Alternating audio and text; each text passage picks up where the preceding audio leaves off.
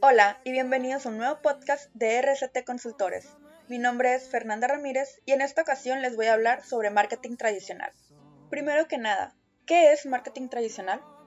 Bueno, este tiene como principal y único objetivo las ventas inmediatas, olvidando la relación entre la marca y el cliente. O sea, que este tipo de mercadotecnia se basa en estrategias de promoción agresivas, como ventas directas, televisión, radio, correos y todo tipo de medios impresos, ya saben, revistas, libros, periódicos, etc., centrando su atención en el producto o servicio que se desea vender. Se le llama marketing tradicional porque los medios que utilizaban eran los que conocemos como tradicionales. Esos que se caracterizan por tener una comunicación unidireccional, o sea, el vendedor envía los mensajes y el consumidor difícilmente puede responder. A pesar de esto, las prácticas tradicionales de marketing fueron exitosas y llevaron a muchas empresas a convertirse en grandes marcas. Esto debido obviamente al contexto en el que se desarrollaron y también al tiempo en el que fueron creadas. Porque imagínense, ¿de qué otra forma se hubiera podido hacer mercadotecnia en, no sé, 1950? Ahora hablemos de ventajas y desventajas del marketing tradicional. Comencemos por las ventajas. La primera es que el marketing tradicional puede ser la única respuesta para llegar a un mercado específico. La segunda, el número de impresiones tiende a ser masivo. Por ejemplo, supongamos que mi empresa decide poner un espectacular en la carretera. ¿Se imaginan cuántas miles de personas van a ver ese espectacular diariamente? Y la tercera es la tangibilidad. La mercadotecnia tradicional también es física, ya que el consumidor también puede recibir materiales impresos que podría analizar a lo largo del día o en sus ratos libres. Ya saben, cuando vamos caminando por la calle y nos dan un tríptico, un folleto que nos tiene diferente información sobre cualquier negocio. Ahora pasemos a las desventajas. Desgraciadamente aquí tengo cuatro. La primera, es caro. Los medios tradicionales como la televisión, radios o espectaculares tienen un costo por renta. Desgraciadamente este costo suele ser bastante caro.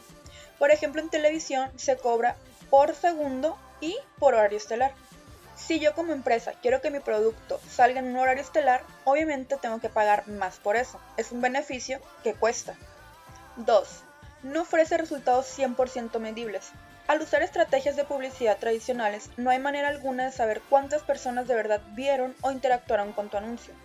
Por lo tanto, no siempre resulta una verdadera inversión. Tercera desventaja. La comunicación es una sola, empresa a cliente. O sea que no hay una retroalimentación. Como ya había dicho, el cliente difícilmente puede responderle a la empresa.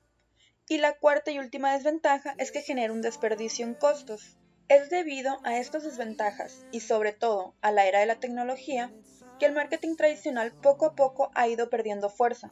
Pues obviamente con la aparición del marketing digital parece que las herramientas tradicionales han quedado en el olvido. Pero la verdad es que el marketing tradicional está muy lejos de desaparecer.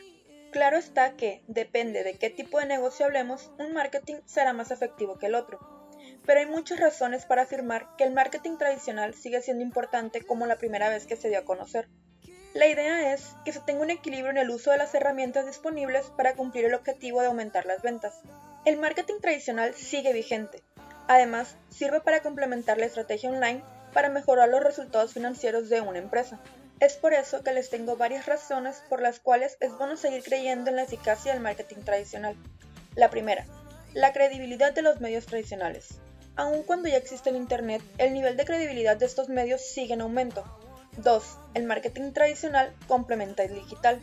La mayoría de las empresas tiende a comparar el marketing tradicional con el online. Sin embargo, se puede decir que estos se pueden complementar, llegando a ser uno solo.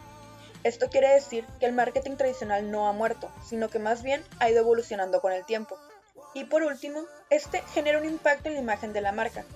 En términos de posicionamiento o imagen de la marca, puede ser más valioso optar por el marketing tradicional. Gracias a este tipo de estrategias, favorece la confianza y credibilidad. Podría decirse que tiene unos cuantos puntos ganados. Con el tiempo, este medio será suficiente para lograr que el cliente no solo compre el producto, sino que también le dé más publicidad. Así que ya saben, el marketing tradicional no ha muerto. Y bueno, esto ha sido todo por el pequeño podcast de hoy. Espero que haya sido de su agrado.